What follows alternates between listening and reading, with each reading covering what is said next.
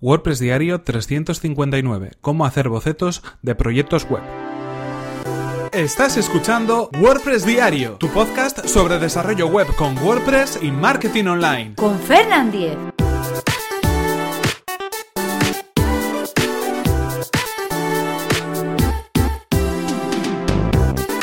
Hola, ¿qué tal? Hoy es jueves 7 de diciembre de 2017 y comenzamos con un nuevo episodio de WordPress Diario, donde íbamos a dar salida a una de las consultas que en este caso nos hacía Iñaki. Y la pregunta era, al menos de manera resumida, cómo poder hacer bocetos para nuestros proyectos web. Como sabéis, todos los jueves damos respuesta a estas preguntas que me enviáis por correo electrónico o a través de Twitter y hoy, como no, tenemos este tema sobre la mesa. Pero antes recordaros que este episodio está patrocinado por Raidboxes. Raidboxes es una compañía de hosting profesional especializada en WordPress.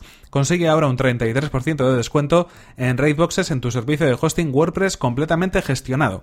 Accede a raidboxes.es barra Fernan y comienza tu prueba gratuita y sin compromiso en tu hosting profesional para WordPress. Y ahora sí continuamos con el tema que nos ocupa hoy. En efecto, esta consulta que nos llegaba por email nos preguntaba, eh, a través de Iñaki, que era quien la realizaba, cómo podemos hacer bocetos de proyectos web o qué herramientas podemos o tenemos a nuestra disposición para hacer bocetos de proyectos web. En este sentido, la respuesta que yo intenté darle era la más sencilla de todas. Hay muchas aplicaciones, hay muchas herramientas que nos permiten crear diseños o crear bocetos o crear presentaciones de lo que puede ser un proyecto web. Pero en este caso me he querido centrar en la parte inicial, en esa idea que tenemos y que queremos plasmar de alguna manera, pues, eh, a, nuestros clientes o a un compañero o a un socio y que necesitamos de algún modo pues eh, tenerlo disponible para poder eh, de esa manera pues eh, trabajar con ello y poder intercambiar opiniones. Hablamos normalmente en este sentido de algunos diseños, bien de la portada o bien de una página de servicio en concreto o de una página de aterrizaje y en este caso lo primero que tenemos que decir es que yo creo que la primera solución, la más sencilla, la más rápida es siempre coger lápiz y papel y hacer directamente en un cuaderno, en un folio, en una hoja ese diseño o esa idea que tenemos en la cabeza. Yo normalmente suelo llevar conmigo siempre una libreta. Y en este caso cuando bueno pues estoy por ahí se me ocurre alguna idea o alguna cosa en concreto pues muchas veces echo mano de esa libreta en lugar de utilizar pues el teléfono móvil o un ordenador. Porque a veces es mucho más rápido plasmarlo de alguna manera luego lo tienes en ese cuaderno eh, guardado para pues en el futuro poder retomarlo y poder profundizar un poco más. Así que siempre es interesante tener a mano yo siempre lo hago una hoja un folio un cuaderno y un bolígrafo o un lápiz para poder anotar esas ideas. Y en este caso pues simplemente diseñar el esquema de lo, de lo, que podría ser una página web o de lo que podría ser una página en concreto o una sección en concreto. Es muy rápido, es muy visual, lo podemos mm, fotografiar y mandárselo a alguien y con eso ya tendríamos más que suficiente. Muchas veces no hay que volverse loco buscando herramientas, a veces simplemente lo que tenemos más a mano es lo que nos puede funcionar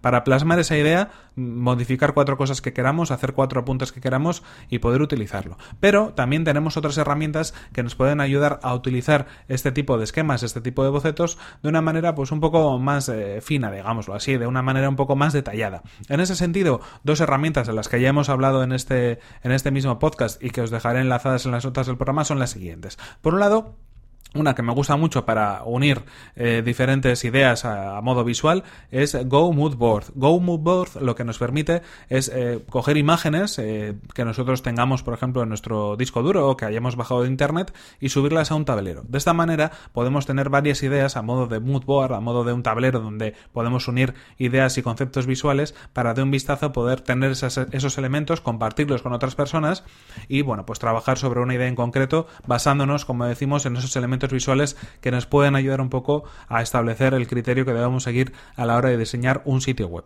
Esta herramienta, como os digo, es gratuita, la podéis encontrar en el sitio web gomoodboard.com y os dejo el enlace en las notas del programa. Y también otra herramienta un poco más completa para crear, en este caso, pues diferentes diseños, esquemas, layouts, lo que podría ser un patrón o un esquema de una página web, pues aquí nos referimos a Go Mockingbird, otra mm, herramienta también gratuita que podemos eh, encontrar en y también os dejo el enlace en las notas del programa. En este sentido, lo que encontramos es una especie de panel en blanco donde podemos añadir diferentes elementos a modo de imagen, a modo de texto, a modo de titular, a modo de listado, es decir, jugar con los elementos de lo que ya podría ser un poco una página en concreto. No necesitamos instalar nada, no necesitamos eh, crear nada en, en, concreto, utilizar ninguna herramienta, ningún software, simplemente con este servicio que es online lo vamos a poder hacer y tendremos un esquema muy básico, desde luego, mm, lo más, la mínima expresión posible, pero sí nos puede ayudar un poco a hacer entender a otras personas dónde van a ir cada uno de los elementos